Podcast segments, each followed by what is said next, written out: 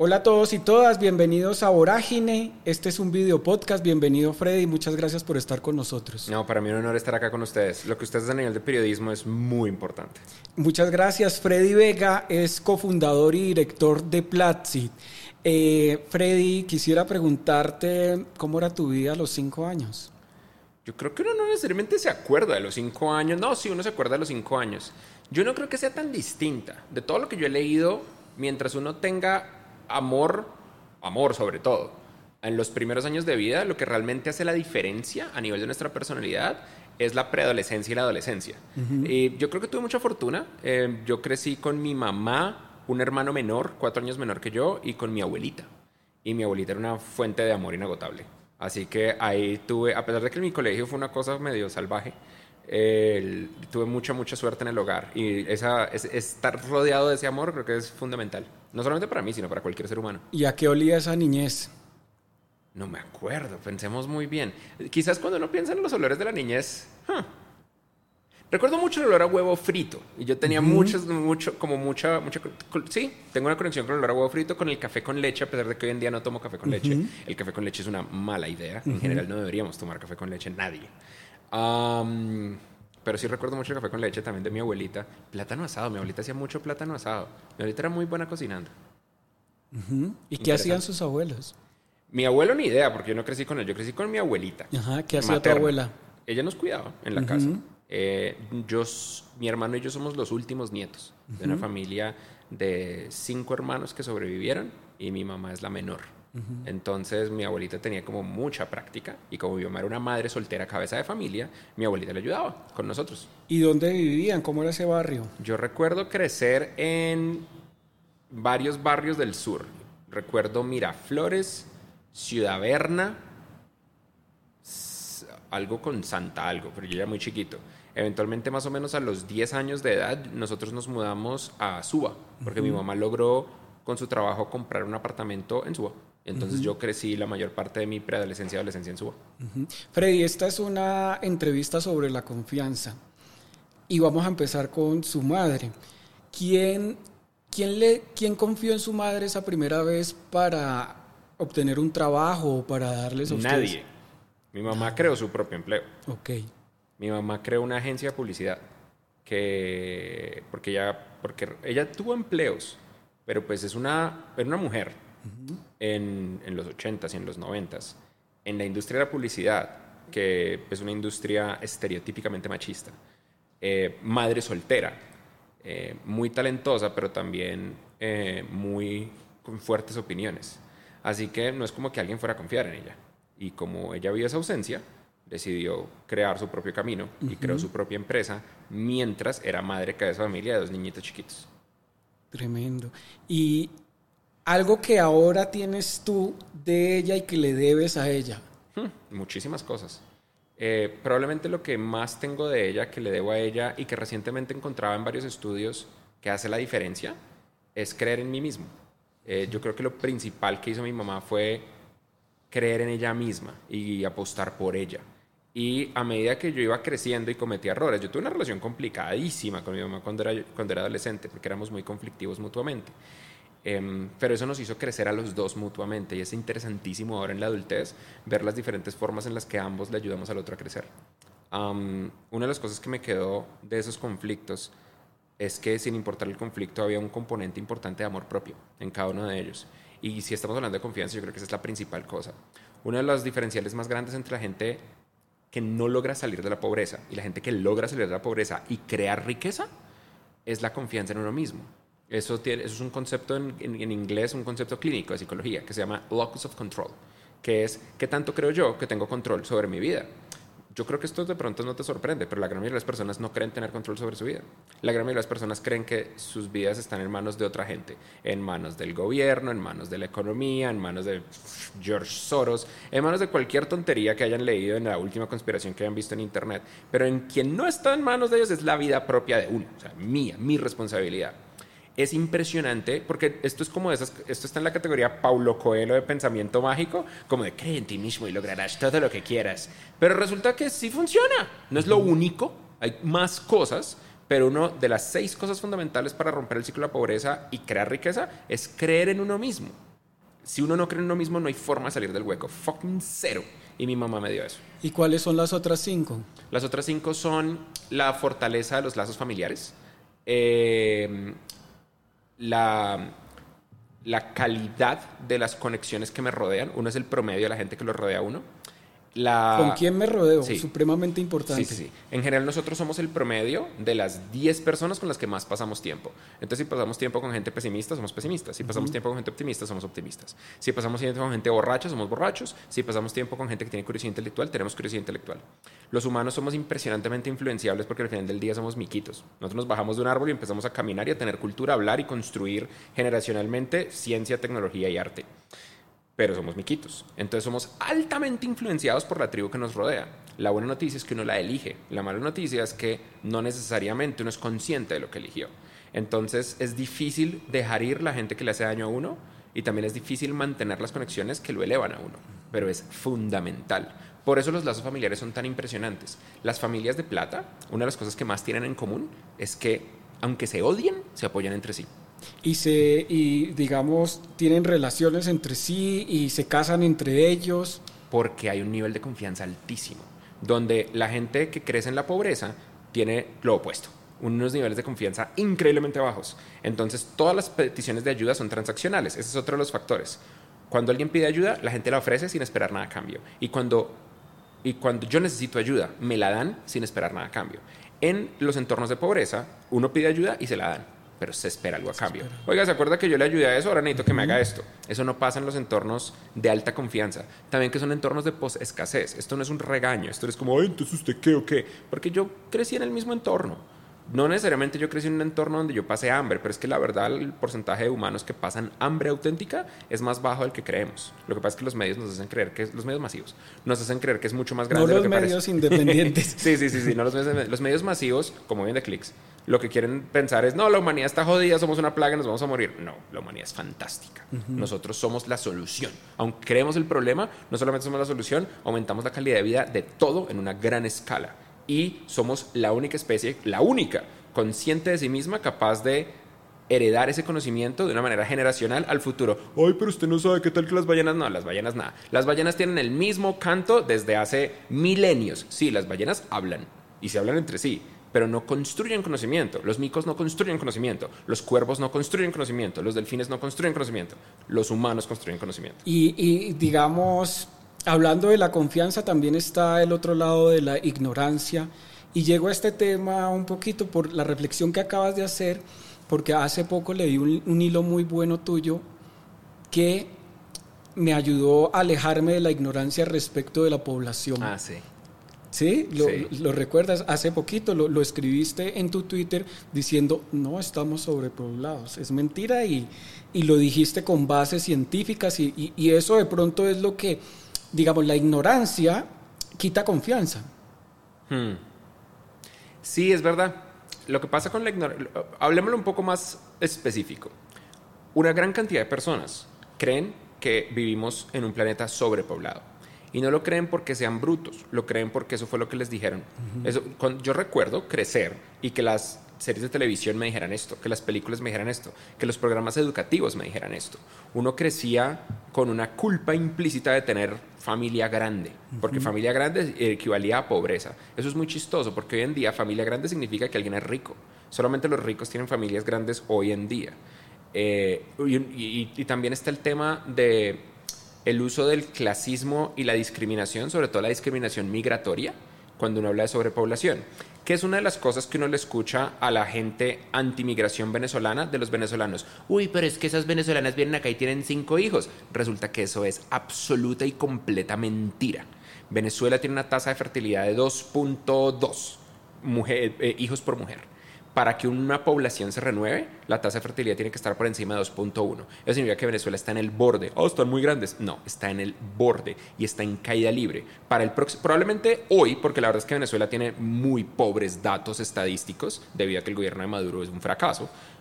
es muy posible que hoy ya estén por debajo. Colombia está por debajo y no está poquito, está dramáticamente por debajo en niveles de fertilidad. Colombia está en 1.7 Chile está en 1.6. Eso significa que nuestro sistema de pensiones va a colapsar.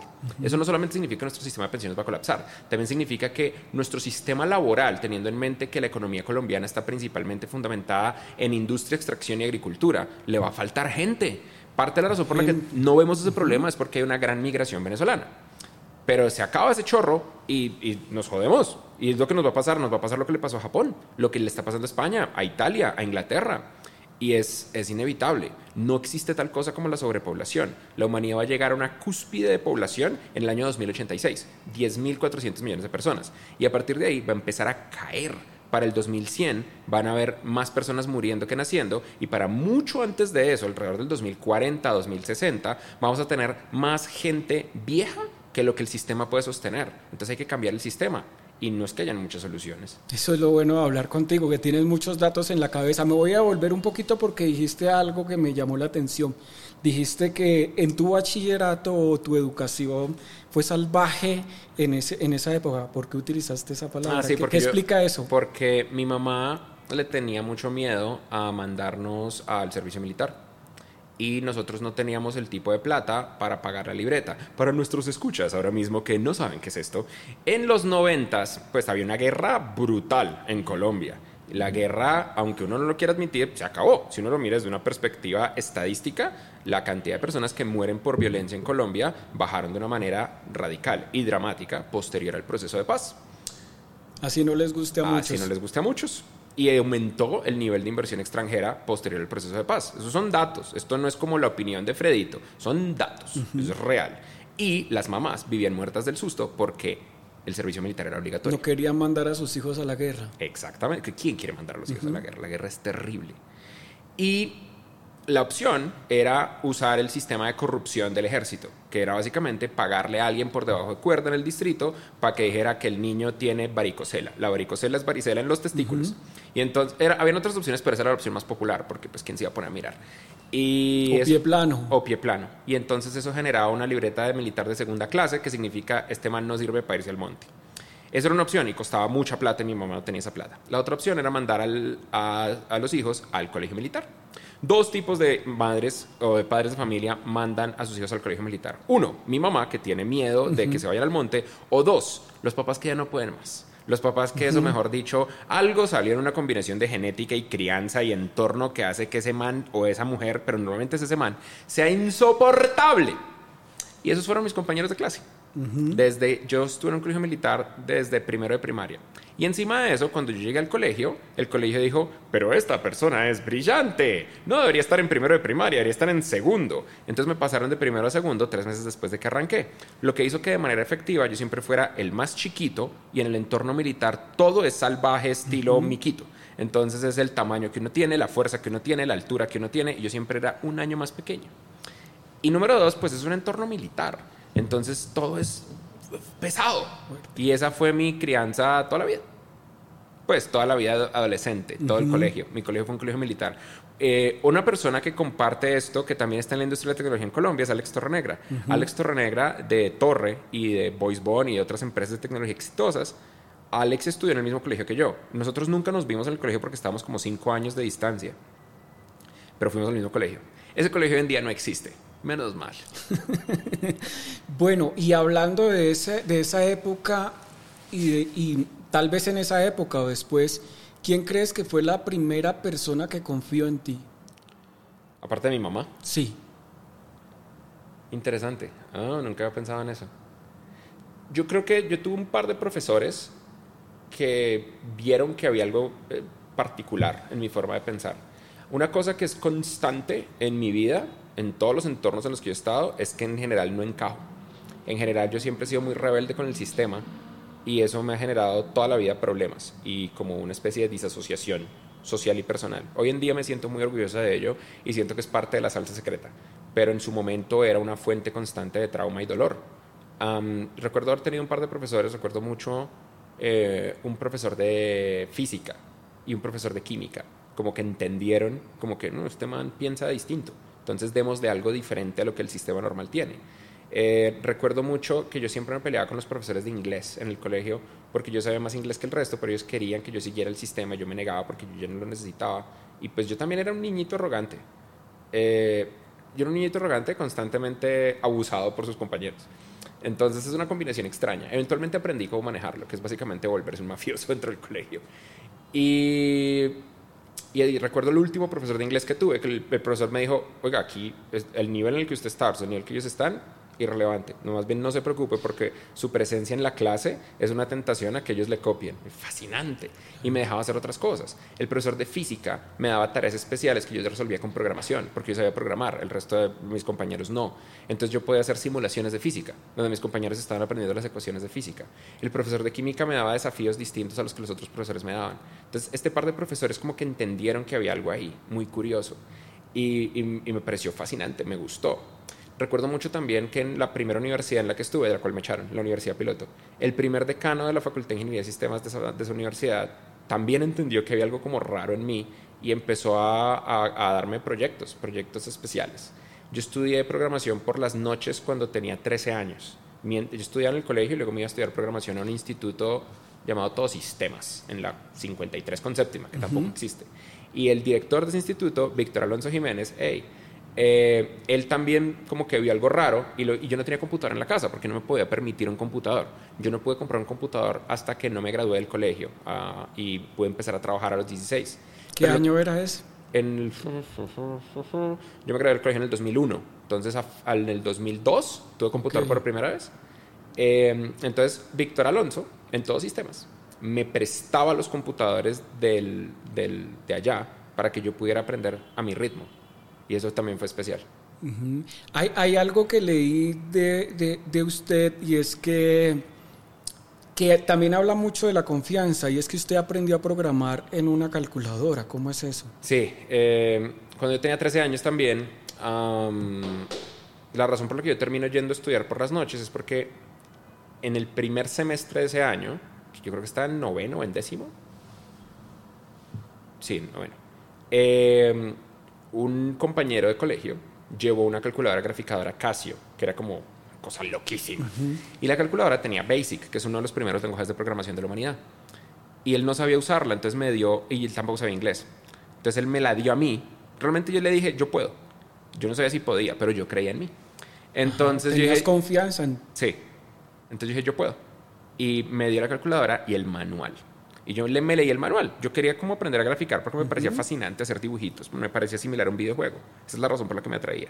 Y de repente llegué al final del manual y al final del manual, más de la mitad del manual, eran programas de ejemplo. Y lo único que yo tenía que hacer era copiar y pegar lo que decía el manual y funcionaba. Y si yo modificaba ciertas cosas, pues cambiaba el comportamiento. Y esa vaina me explotó el cerebro para toda la vida. A mí siempre me han gustado los videojuegos y yo siempre había querido entender cómo se creaban. Eventualmente con ese manual creé, creé un tricky, lo que internacionalmente llamamos tic-tac-toe, o tatetí, o gato, capa, esto llama distinto. Y, y, fue increíble. Luego creé un, una, un software chiquito en el que yo recuerdo haber ido a, ¿cómo se llama? El Museo de los Niños. En el Museo de los Niños, que fue como la única excursión educativa que mi colegio hizo, porque el resto del tiempo íbamos al monte a disparar. Eh, que es verdad, los colegios militares van al monte a disparar. Yo no sé si eso es claro. Uno en el colegio militar igual va al monte a disparar. Em, y se expone. En Colombia, sí. Sí, sí, sí, sí, sí. Y en la época más jodido que ahora. Ahorita es como, no importa. El cuento es que cuando fui al Museo de los Niños, me di cuenta que el peso está correlacionado con la, con la gravedad y que en diferentes planetas el peso es distinto.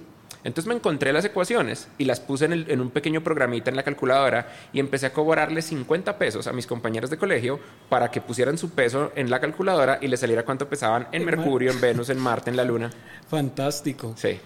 Y alrededor de eso, ya, ya, ya, ya supimos nosotros en este video podcast que, que su madre confió mucho en usted, después dos profesores. Después, ¿quién más confía en usted? Como la persona más importante que ha confiado en mí a lo largo de mi vida, más allá de, de mi mamá, es Christian. Christian Vanderhens, el cofundador de Platzi, Chief Operating Officer, eh, arroba Sevander en Twitter. si, están escuchando esto y quieren hacerme un favor, mándenle un tweet, arroba Sevander, diciendo, escuché lo que Freddy te dijo en el podcast. Eh, Christian era mi competidor número uno por mucho tiempo. En el 2004, eh, antes de que me echaran de la primera universidad, yo construí una comunidad que se volvió la comunidad más grande de diseñadores web del Internet temprano, llamada Crystalab. llegamos a 6 millones de visitas únicas mensuales, una vaina loca. Y sobre todo en el 2004, donde Internet era más chiquito. Yo recuerdo estar en el top. Y donde la, digamos, la, la, la, capacidad de la gente para tener Internet en su casa era muy poca. Total. Y era muy interesante ver cómo, cómo esas personas tenían un hambre de conocimiento, pero no sabían en dónde. Entonces yo creé una comunidad donde pueden intercambiar conocimiento. era un sitio web, digamos, como para explicarle a la gente que no sabía eso, era un sitio web donde se había comunidad. Imaginen lo que hoy en día ustedes piensan de los grupos de Facebook o de los grupos de WhatsApp, pero del año 2004. Eh, y antes de que Facebook existiera o que ¿Y por qué no te inventaste Facebook? Todo, el mundo cree que puede inventarse Facebook. La verdad es que Facebook, Facebook ocurre después de muchos otros intentos. Antes de Facebook existió Friendster, High Five, MySpace, Orkut, un montón de otras vainas. Lo que pasa es que Facebook fue el más salvaje de todos. Eh, pero todos pudimos habernos inventado una red social en su momento. Cristian. Y tú querías inventarte una, yo leí por ahí. Sí, sí, sí, sí, yo tuve... Sino que creo que, no, me acuerdo tu respuesta, pero fue que estuviste a esto de inventarte una red social. Pero honestamente yo no era tan especial. Todos nosotros veíamos que esto era una necesidad. Lo que pasa es que las redes sociales como negocio son una cosa muy cansona, porque uno necesita tener mucha plata para cubrir el crecimiento de los servidores sin cobrar para eventualmente tener la suficiente masa crítica para poder generar publicidad. Claro. hacía eso, el modelo de negocio de era publicidad. Y mi competidor número uno era Christian. Christian en 1997 creó la primera comunidad de gente que no solamente consumía en Internet, sino que creaba para Internet, llamada Maestros del Web y Foros del Web. En 1997, hace 25 años. El man es un pionero, pionero. El, su sitio web estaba en el top 100 de Alexa, que era en la época el ranking más importante de Internet. Y yo peleaba con él como competidor, yo no lo veía como un potencial socio. Y Cristian, constantemente me lo encontré en varios eventos en la, en la web temprana. Y Cristian como que veía que yo era este man medio problemático, medio roto, extraño, pero con mucho potencial. Y él no se rendía en tratar de construir una amistad y tratar de construir como un camino común. Hasta que eventualmente empezamos a hacer cosas juntos entre el 2009 y el 2010, como de prueba para el 2011 empezamos a escalarlo un poco más. ¿Y tú recuerdas más o menos cómo fue esa escena de la confianza? Esa escena de ¿qué hubo? ¿Qué más? ¿Cómo está? Ah, sí, recuerdo, recuerdo que la primera vez que hablamos con Cristian, yo era muy desconfiado y yo le dije a Cristian algo como, también era muy joven, eso fue hace muchísimos años. Y recuerdo, a ver, pensemos exactamente hace cuántos años. Yo hablé con Cristian por primera vez en el 2005, o sea, hace 17 años. Y creo que nos vimos por primera vez en el 2007, o el 2006, 2007, el 2006 y luego el 2007. O sea, hace... 15. Sí. Y recuerdo que le dije a Cristian, no, mi objetivo es aplastarte y ser el número uno. y recuerdo que Cristian me dijo, pero ¿para qué aplastarnos si podemos hacer cosas en conjunto? yo nunca había considerado eso. También porque yo crecí en un entorno de muy baja confianza y en un mundo militar. El mundo militar combinado con crecer como niños, mundo militar adolescente, es la cosa más terrible del mundo. O sea, es, los, los, colegios militares no, no son buenos desde ninguna perspectiva, son terribles, son terribles. Y yo entiendo que ante esto un montón de gente va a decir, ay, pero usted me enseñaron disciplina y tal. A mí no me enseñaron un carajo. Yo llego tarde a todo. Yo me levanto a la hora que se me da la gana. Esto es lo que yo aprendí en un colegio militar. Yo aprendí a disparar. Yo soy excelente disparando y yo puedo disparar una amplia y variada cantidad de armamento. Eso es todo. Eso es todo. Los militares, una vez dejan de ser soldados normales, empiezan a ser oficiales y suboficiales, tienden a ser, junto con los policías, la población de Latinoamérica con mayor cantidad de obesidad. Eso son estadísticas. Eso no es que Freddy se lo inventó. Qué disciplina ni qué hijo de madres. Pero uno se que come todas estas fantasías, todas estas fantasías. Eso no significa que no es importante tener un ejército. Es muy importante, porque al final del día la soberanía está proyectada a través de la capacidad de defender nuestras fronteras y tienen que funcionar como un deterrente. Pero, o sea, disciplina. Anyway. En, ese mismo camino de, de la confianza, ¿a quién quisiera usted depositarle su confianza en este momento? Yo le deposito muy fuerte mi confianza a la generación actual de niños y adolescentes. Yo siento que la generación anterior, las personas que tienen entre 20 a 28, les tocó una transición cultural tan brutal y tan dura a nivel económico y a nivel cultural que, va a ser una generación perdida como hubo generaciones perdidas en Japón en los 80s y en los 90s, como existe una generación perdida del 2008 de la, de la crisis global financiera. Ellos, no, no, no todos, pero muchos. Y, y, la razón es porque no tuvieron la, ni el momentum cultural ni la oportunidad de adaptarse a la explosión que genera la manipulación de redes sociales, la propaganda, eh, la, la, degradación de la mm, confianza en el periodismo y los nuevos modelos de negocio de, de, la masificación de lo que está pasando, de la realidad. Entonces no tienen un nivel de desconfianza ridículo en la realidad. Eso yo no, eso yo lo predije. Yo pensé de todo a nivel del futuro, excepto que la gente iba a dejar de confiar en la realidad. Esa vaina, honestamente, yo sigo sorprendido para mal. Por ejemplo. Por ejemplo, la gente no cree que la, no todo el mundo cree que el calentamiento global es culpa de los seres humanos. No joda. Y hay no gente puede que, ser. Hay gente que piensa que no, que no existe el calentamiento sí. global, negacionistas. Hay gente que cree que honestamente se puede meter un chip en las vacunas. En México hay gente que creía que las vacunas les iba a robar el líquido de la rodilla. Yo ni siquiera sabía que existía tal cosa como líquido de la rodilla, uh -huh. sí existe. Pero que se lo roban, ¿para qué? Uh -huh. Hay gente que honestamente cree que que, que, las conspiraciones son reales. Y no, no, es que no hayan conspiraciones. Sí es verdad, por ejemplo, que la CIA en los 70s y en los 80s empezó a secuestrar un montón de gente para darles un montón de drogas, entre ellas LSD, y tratando de manipular la mente de las personas. Es un proyecto llamado Mecha Ultra, el cual nació un, un, man que eventualmente le puso una bomba a un edificio llamado Luna Bomber. Eso uh -huh. es verdad. Uh -huh. Pero de ahí a lo que pasa es que las conspiraciones tienden a ser mucho más mediocres de lo que uno cree. Las conspiraciones son mucho, mucho, mucho más mediocres. Las conspiraciones típicamente son mate un resto de gente y no uh -huh. quiero que me agarren y terminen en la cárcel, o me robe un resto de plata y no quiero que me agarren y terminen en la cárcel. Eso es lo, o le hice daño a un grupo de personas y no quiero que me agarren y terminen en la cárcel. Eso es el resumen de las conspiraciones. Pero rara vez, rara vez es como que hay un estado secreto que está manipulando hace 60 años. No, o sea, no. no Putin no pudo esconder que iba a invadir Ucrania. Mucho menos vamos a esconder una meta. No, eso uh -huh. no es muy poco probable. Volvamos a los chicos, en los que ah, que confían. Tienes razón. Gracias. Esto me pasa. Esto, esto, esto, tiene un nombre. Se llama baja inhibición latente. Si okay. lo quieren buscar en la Wikipedia. Um, la generación actual es fascinante. Toda la gente menor de 20 años se comportan de una manera espectacular en Internet. Existe esta vaina que se llama Finsta, en el que básicamente los adolescentes y los jóvenes adultos no tienen un Instagram fijo. Tienen un Instagram fijo de decoy, para despistar, para que los papás le den follow y crean que todo está bien. Y tienen un montón de Instagrams falsos que reúnen con sus amigos, que es básicamente el comportamiento por defecto de Snapchat, pero a la gente no le gusta tanto Snapchat. Eh, y esto hace que tengan mucha más privacidad. Son desconfiados por defecto de las grandes empresas de tecnología. Entonces intentan constantemente cambiar sus nombres de usuario y no tener una sola identidad pública para poder de esa manera despistar al algoritmo y no necesariamente tener tracking.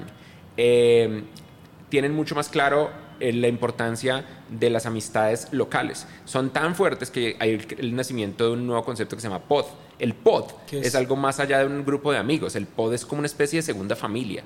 Y eso también tiene un comportamiento desde una perspectiva del descubrimiento sexual. Aunque eso sí tiene un tema medio complicado y es que estadísticamente estamos en la época de la humanidad en la que la gente está teniendo menos sexo okay. y en la que están perdiendo la virginidad más tarde a lo largo de todos los cohorts a lo largo de todo el planeta. Esto no es especial de Japón, esto pasa hoy en Colombia. Estamos en la época de la menor cantidad per cápita de embarazos adolescentes, y, pero también de la menor cantidad de descubrimiento de uno mismo. También de la mayor cantidad de diversidad. Esta es una comunidad, la, los jóvenes que tienen más claro la diversidad de la orientación sexual y de la orientación política humana, y que son un poco más sensibles y empáticos con el futuro. Entonces, a mí me da mucha esperanza la generación actual. Y también son un poco más curiosos. Uh -huh. La generación, la generación intermedia, 20, 28, sí están muy rotos, están muy jodidos porque constantemente la vida los ha tratado mal y constantemente han tenido pocas oportunidades y también les ha tocado vivir en la época donde el contrato social, sobre todo a nivel de la educación, se rompió. Entonces la confianza que le tenían al sistema educativo pues no existe porque le hicieron caso a los papás y salieron a un mercado que no los valora, con un par de excepciones, que es particularmente la industria de tecnología.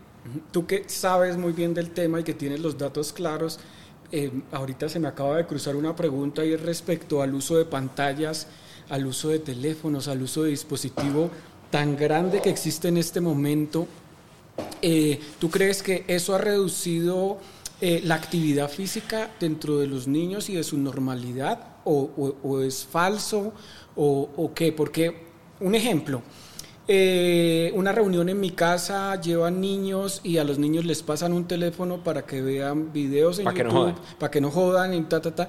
Pero antes, yo recuerdo, era sal y juega, sal y salta. ¿Sí, hmm. me entiendes? Eh, o sea, pues yo soy ochentas, años 80, entonces teníamos un espacio para jugar, un patio para jugar, o, en los edificios un, parquecito allá, pero acá uno llega y a los niños los ponen frente a... ¿Sí, sí pasa eso estadísticamente? Te voy a contar la cosa más controversial en la que todo el mundo está en mi contra cuando yo lo digo, a pesar de que los datos están ahí. Eso no pasa por los iPads, eso pasa porque la gente está cagada del susto de que el crimen aumentó. Pero el crimen no aumentó. No solamente el crimen no aumentó, el crimen va en una caída libre constante cuando uno lo mide en décadas. Pero la gente no cree eso. La gente cree que las cosas están peor que nunca. Eso uno no puede salir a la calle porque lo van a robar. ¿Y quién lo va a robar a uno? Por supuesto que los venezolanos, ¿cierto? Es que es venezolano. Bullshit. La estadística real muestra eh, un estudio de las Naciones Unidas.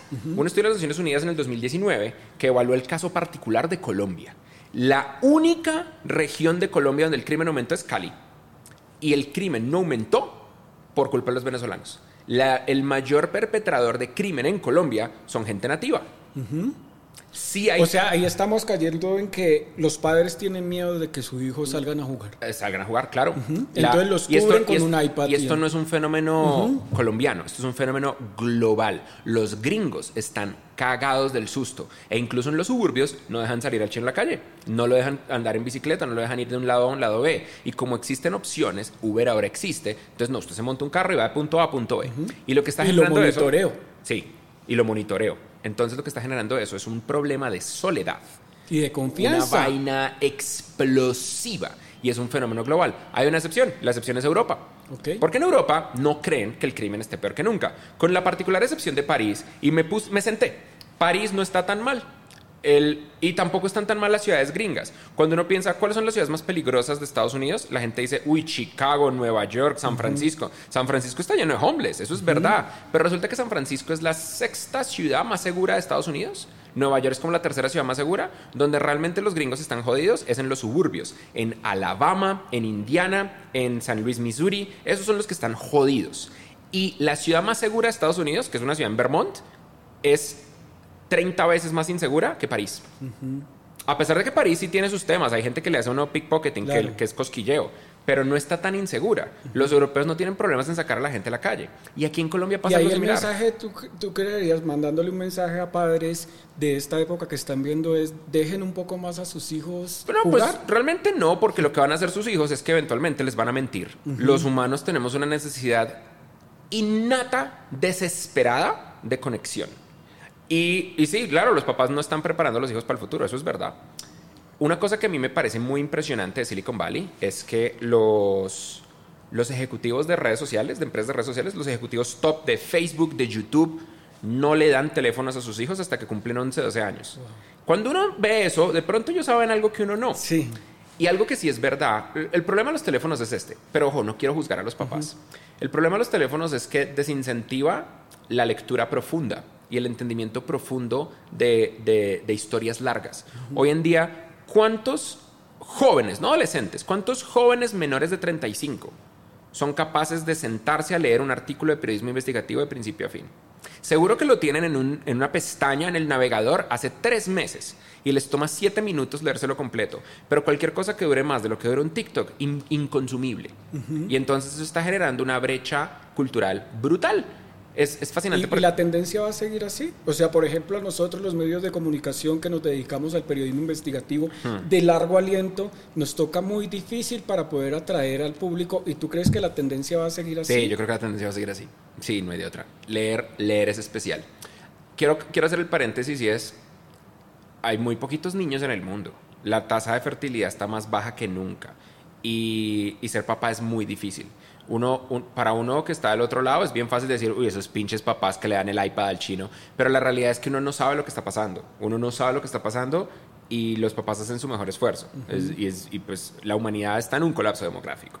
Entonces, que, que hagan lo que, lo que puedan. Eh, que sí me preocupa, y creo que nos preocupa a todos desde una perspectiva cultural. A mí me preocupa mucho, yo sé que me voy a ir a un lugar muy raro. TikTok es distinto en China a, Eso a leí como hace es, poco. a como es en el mundo occidental. El algoritmo funciona diferente. Cuéntanos, eh, tú explícame eso. Eh, TikTok está altamente moderado por el gobierno chino en China. En, en China TikTok no se llama TikTok, tiene otro nombre, pero es TikTok. En China, cuando el algoritmo detecta que está hablándole a un niño o a un adolescente, le muestra constantemente mensajes educativos y científicos. Y le muestra constantemente cosas ecológicas, científicas, les, les muestra y avances del partido. Entonces constantemente les habla de Tiangong. Tiangong es la estación espacial que los chinos acaban de terminar. Entonces cuando uno le pregunta... Bueno, le meten política, pero también le están metiendo Le meten bueno. una masiva cantidad de política porque nada es más importante que el partido en China. Y en China no existe tal cosa como la libertad de nada. Pero entonces, ¿qué pasa con los chinos? Los chinos crecen y uno le pregunta a los niños chinos, ¿qué quiere ser cuando grande? Astronauta. ¿Qué pasa en TikTok eh, gringo? El TikTok gringo no es como que vamos a tratar de idiotizarlos, simplemente no lo vamos a controlar. Entonces, el TikTok gringo no tiene la moderación que tiene el TikTok chino. Entonces, lo único que optimizan es para clics y retención. Cuando uno optimiza para clics y retención, termina en el mismo lugar que termina Instagram, a punta de influencers cuyo objetivo es pensar en el aspecto físico y en señalar riqueza, lo que es el modelo de Kardashian. Y entonces cuando le pregunta a un niño gringo o una niña gringa qué quiere ser cuando grande, quieren ser influencers. Los otros quieren ser astronautas. Claro, mira que aquí hago un paréntesis que creo que tienes mucha razón. Hace poco en una piscina en Nashville, en Tennessee, eh, le preguntaba, un, ni- un niño de 12 o 13 años me preguntaba eh, que de dónde era yo, y yo le dije que de Colombia. No sabía que existía el país. Un niño de 12 o 13 años que en Colombia sí sabe que existe un país que se llama Estados Unidos y que existe Washington, Nueva York. Es, es, es diferente y uno piensa que, que, que Estados Unidos la educación es pues muy... Sí, el tema, el, el tema educativo problemático. La educación gringa no es mala. Lo problemático de la educación gringa y de la educación en general es que nosotros, y pues ese es el tema que más me apasiona y mi trabajo y la razón por la que existo y hago cosas en la vida. La educación no ha cambiado su estructura desde el imperio prusiano. Y la estructura es muy simple. Uno aprende un ritmo distinto. Todos los seres humanos aprendemos un ritmo distinto. Yo creo que a lo que yo más le debo la vida que tengo es a la gente que confió en mi mente cuando yo era muy pequeño y me dieron la oportunidad de aprender a mi ritmo. Eso es lo que hizo la diferencia. Y, y eso es lo que hace la diferencia en todos los casos. Nadie, honestamente, aprende al ritmo del resto. Nadie. Cuando nosotros aprendemos al ritmo de la academia tradicional, y eso implica educación básica primaria, secundaria y universitaria, Y memorizar. eso es, eh, eso es, eso es un accidente. eso, es, eso, no es, eso es un accidente que la gente sufre. La educación que nosotros disfrutamos es la educación que va al ritmo de nuestras mentes. Y hay una mentira que todos creemos. La mentira es que la gente que aprende al ritmo del resto del salón de clases es un genio y quien no es bruto. Entonces, como es un genio, le damos notas y esas notas, usted hizo exactamente lo que el profesor quería, al ritmo que el profesor quería. Tómese una nota excelente. Lo único que uno está haciendo ahí es incentivando que la gente siga órdenes, es lo único.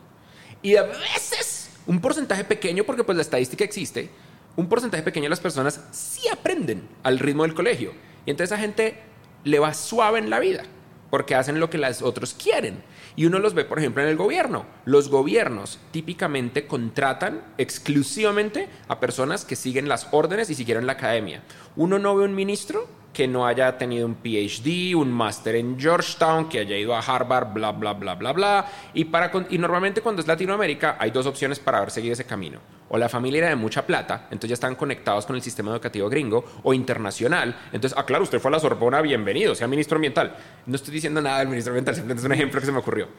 Eh, o son tan adaptados al sistema educativo tradicional que son descubiertos por el sistema de becas. Entonces les dan las becas y eso les cambia la vida. Eso no es malo, no estoy diciendo que sea malo, pero están perdiéndose a una masiva cantidad de genias y genios que no encajan, que es la mayoría de la humanidad. Para ir cerrando, ¿cómo debería ser la educación, por ejemplo, en Colombia? Eso es un tema complejo porque resulta que esto no es culpa de los profesores. Esto no es culpa. Esto no, esto no es culpa de nadie, ni siquiera es culpa del Ministerio de Educación. Esto es la inercia cultural más complicada que existe en la raza humana. ¿Por qué existe este sistema? Este sistema existe porque hay que pagar a los profesores. Es tan simple como eso. La razón de la existencia del sistema educativo es para que los papás puedan trabajar y para que los gobiernos tengan un sistema estándar que eventualmente genere prosperidad para que los papás puedan trabajar, entonces lo que hay que hacer es tener horarios donde los papás sepan que los niños están cuidados y que no hay que pensar en ellos. Y esos horarios terminan construyéndose en cajitas y en esas cajitas metemos 40 personas y un profesor. Y entonces el, el, stakeholder más importante del sistema, no, el segundo stakeholder más importante del sistema educativo es el papá. El primer stakeholder más importante del sistema educativo es el profesor. Porque resulta que nosotros descubrimos hace siglos que la forma más eficiente de romper el ciclo de la pobreza es con ingreso recurrente. Una vez uno puede predecir cuánta plata va a ganar, uno puede generar un budget y uno puede salir de la pobreza. Cuando uno tiene ingreso no recurrente es que uno se mantiene en pobreza porque la mente está constantemente peleando por escapar o continuar. Y la forma más efectiva que un gobierno puede generar ingresos recurrentes es a través de empleos del gobierno. Y los empleos del gobierno masivos, más típicos, son en policía o profesor. Esos son los empleos más típicos. Entonces la gente se vuelve policía, se vuelve profesor. Y por eso el magisterio es un mecanismo tan poderoso, porque es la seguridad y la estabilidad de masivas cantidades de familias. Y por eso cuando les atacan un poquitico la estabilidad de ese empleo, pues salen a protestar y como eso es lo que depende de la guardería para que los papás puedan trabajar, entonces el, el país colapsa, colapsa. Y luego el tercer stakeholder es el estudiante, pero no es realmente el estudiante. El tercer stakeholder es el sistema democrático político que está mostrando cuál es el mejor sistema. Y eso se refleja a través de quién genera más investigación, quién tiene los mejores indicadores. Entonces ahí sale la OCDE y salen los papers científicos y sale la pelea entre universidades y ya eso ya se vuelve una pelea democrática. Y ese es el mejor sistema que hemos construido hasta ahora. Entonces, como lo que más importa es darle plata al profesor, pues la forma más fácil de pagarles por horas y estructurarlo por años y hacer que todo el mundo aprenda al mismo ritmo. Pero esta es la mentira. Si una persona le toma seis meses aprender inglés, es una persona genio. Y si una persona le toma seis años aprender inglés, es bruta. Pues al final del proceso ambos aprendieron inglés. Y la realidad es que todos somos así. A mí me tomó toda la vida aprender cálculo. No me entraba. Por eso me echaron de mi primera universidad, porque yo no aprendía cálculo. Yo aprendí cálculo una vez trabajando en Platzi de repente un profesor que me enseñó tres cosas, que, sobre todo las ecuaciones polares. Yo no había tenido en mente cómo funcionaba el círculo de las ecuaciones polares y cómo es que se calcula el número pi. Y cuando lo vi gráficamente fue como que todo explotó en mi cabeza y todo encajó y de repente entendí, entendí integrales, derivadas, cálculo. Y increíble, pero me tomó, tenía 30 y algo de años cuando aprendí cálculo. Y eso no significa que yo sea bruto o negado para las matemáticas. Yo amo las matemáticas. Lo que resulta que a mí no me gusta es la forma en la que las enseñan. Otra cosa que me pasó fue, método. fue física. ¿Cuánta gente realmente entiende la diferencia en cómo funciona la radio, la radiación electromagnética, la electricidad, la luz? Resulta que todo es la misma vaina. La radio es luz que no se ve. Eso es todo. Es, el espectro electromagnético es la misma historia. Es una onda que, pues, que se puede ver o no se puede ver. Fin. Y cuando no se puede ver, eso es ultravioleta para un lado, infrarrojo para el otro lado, y dependiendo de la estructura de la partícula, eso es una señal de radio o no. Se acabó. Y si uno lo agarra con una antena, y la antena simplemente es un pedazo de metal que está agarrando esa vaina del aire, y luego lo mete por un circuito y lo aumenta, y luego hace vibrar una membrana, entonces eso es audio. Esto no es difícil, pero uno le, le meten unas vainas súper complejas y la razón es porque estandarizan la educación para masificarla, pero ignoran que los individuos no son masificables. Y la razón por la que no habíamos podido cambiar el sistema educativo es porque pues, no se había podido, porque no había tecnología. Pero hoy en día hay tecnología. Y en la existencia de la tecnología lo que no hay es valentía. No hay un país, sí hay un, un par de países, Finlandia, Alemania, Suiza, entre comillas Japón, pero no hay realmente países que tengan el valor de prenderle fuego al sistema actual y probar algo nuevo. Hay, hay teorías, por ejemplo, pasa con las escuelas Montessori. Las escuelas Montessori tienen más de un siglo de existencia. Y los niños consistentemente escuelas Montessori les va mejor que el resto. Lo que pasa es que la escuela Montessori no se anima a ir más allá de la escuela primaria porque luego uno entra al sistema regulado de los gobiernos con el que ellos se comparan, que es la OCDE. Entonces como, uy, no, vaya y métase usted allá. Mucha suerte, papá. Y, pero funciona, sí funciona. Entonces, ¿qué es lo que hace Platzi? Pues, pues meterle un ladrillo a la lavadora. Lo que hace Platzi es tratar de crear una revolución agresiva y subversiva sobre el sistema educativo y al final del día somos 4 millones de estudiantes y cuando una persona estudia en Platzi una hora al día por un año aumenta sus ingresos de 2 a 10 veces de por vida, siempre. Finalmente, Freddy, y muchas gracias por, por, esta, por esta conversada que nos hemos metido aquí en Vorágine. Fascinante. Eh, Y quiero que no me vaya a evadir la pregunta, porque va a ser muy certera y es, a una persona, a una, con nombre propio, eh, ¿qué, persona quisiera que confiara en usted? Wow, wow. Bueno, ustedes, ustedes pueden editar si tengo que pensarlo largo, ¿cierto? Sí, claro. pensarlo largo. Una persona que en este momento usted quisiera que confiara en usted, con nombre. Buena pregunta.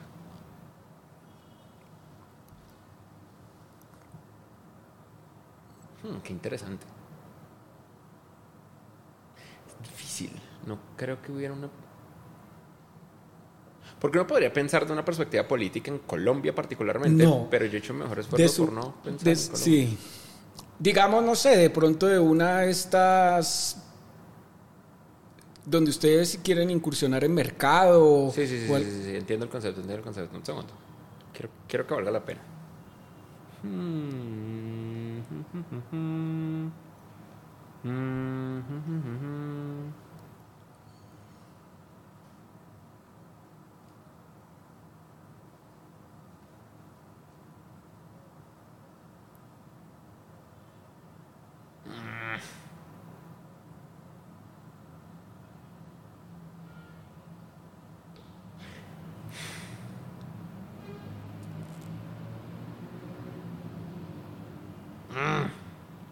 Wow, qué interesante. Esto es muy difícil. Ah, hace rato que no me pasado una pregunta tan particularmente difícil. La razón por la que esto es difícil, no voy a ver la pregunta. La razón por la que esto es difícil es porque así no funciona mi mente. Yo no funciono como, oh, si esta persona confía en mí, todo se arregla. Es como, me importa un carajo, lo voy a hacer confiar en mí o no. Entonces nunca le he dedicado como tiempo específico yo, sí, es más como que yo quisiera que masivamente la gente, pero yo no quiero realmente que la gente confíe en mí, yo quiero que la gente sea escéptica y confirme.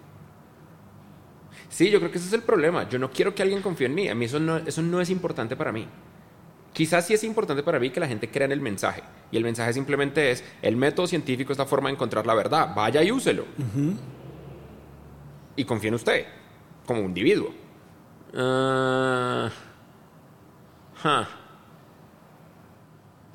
es que no hay, no, hay una, no, hay, no hay una persona singular con el suficiente poder para... Quizás el concepto, el concepto es este. Yo quisiera que hubiera alguien que si confiara en la perspectiva de que la educación tiene que ser personalizada y la tecnología lo permite, tuviera el poder de cambiar el sistema educativo del mundo, o por lo menos de la región. Pero no, no, el problema es que no hay alguien que tenga ese poder. El Ministerio de Educación de Colombia no tiene ese poder. Porque el Ministerio de Educación de Colombia tiene que responderle a la OCDE y tiene que responder al sistema democrático y tiene que responder al magisterio. Y el magisterio no se le puede responder de nada. No solamente este magisterio, todos los magisterios. La Secretaría de Educación de México no tiene este poder y ni siquiera le interesa. A AMLO le importa un carajo la educación. Eh, el gobierno de Chile, pero ellos ya tienen sus propios problemas y no tienen tanto influencia. Su influencia es más a través de los resultados. Eso se demora 20 años la OCDE no es ese su papel. De pronto la OCDE. Parce, qué problema tan interesante. No sé. No sé, es difícil. Es muy difícil. Sí, no creo que sea eso. Si, yo realmente quisiera que alguien confiara en mí, quisiera no tanto que confíen en mí, sino que confíen en dos mensajes. Y que sea todo el mundo. Yo quisiera que la gente entendiera que sí hace una diferencia cuando uno cree en uno mismo. Y si uno no puede creer en uno mismo, parce, para eso es la terapia. Háganlo. Pero hace mucho la diferencia. Si uno no cree en uno mismo, uno está en una cárcel mental. Y, hace toda la diferencia. Eso es lo que realmente le, le, empieza a ayudar a uno a salir del hueco. Y no solamente a salir del hueco, sino a construir riqueza. Y número dos, que confiaran en el método científico como la búsqueda de la verdad. La realidad existe. La realidad existe. Rusia es un agresor. Eh, Donald Trump creó un ataque al Capitolio que intentó derrocar la democracia en Estados Unidos. La, realidad es la realidad, existe. El proceso de paz de Colombia hizo que Colombia fuera mejor, y, incontrovertiblemente. Esas serían como las cosas que me gustaría ver. Cambiar de opinión basada en evidencia y creer en uno mismo. Pero no sé si hay una persona. No, no, sé si eso me hace arrogante, de pronto. Está muy bien. Freddy, muchas gracias por estar en esta vorágine periodística y, gracias por abrirnos tu espacio en Platzi y, y, nada, felicitaciones por todo lo que has hecho por Colombia y por mucha gente. Hay un trabajo larguísimo que hacer. larguísimo. Yo me siento muy orgulloso de lo que hemos hecho en Platzi, muy, muy orgulloso. Es la, me levanto estresado por todo lo que hay que hacer, sobrecargado de vainas, pero determinado a que esto es lo que, esto es lo que importa. Trabajar en algo que importa es... Yo imagino que a ustedes también les pasa en periodismo investigativo. Debe ser súper doloroso, súper difícil, pero importa. Y, y la gran mayoría de las personas no eligen hacer algo que importa por la fantasía del trabajo estable. Es, es muy lindo, eh, aunque entiendo que es un privilegio y como tal, eh, tengo que hacer mi mejor esfuerzo porque valga la pena. Gracias. Gracias.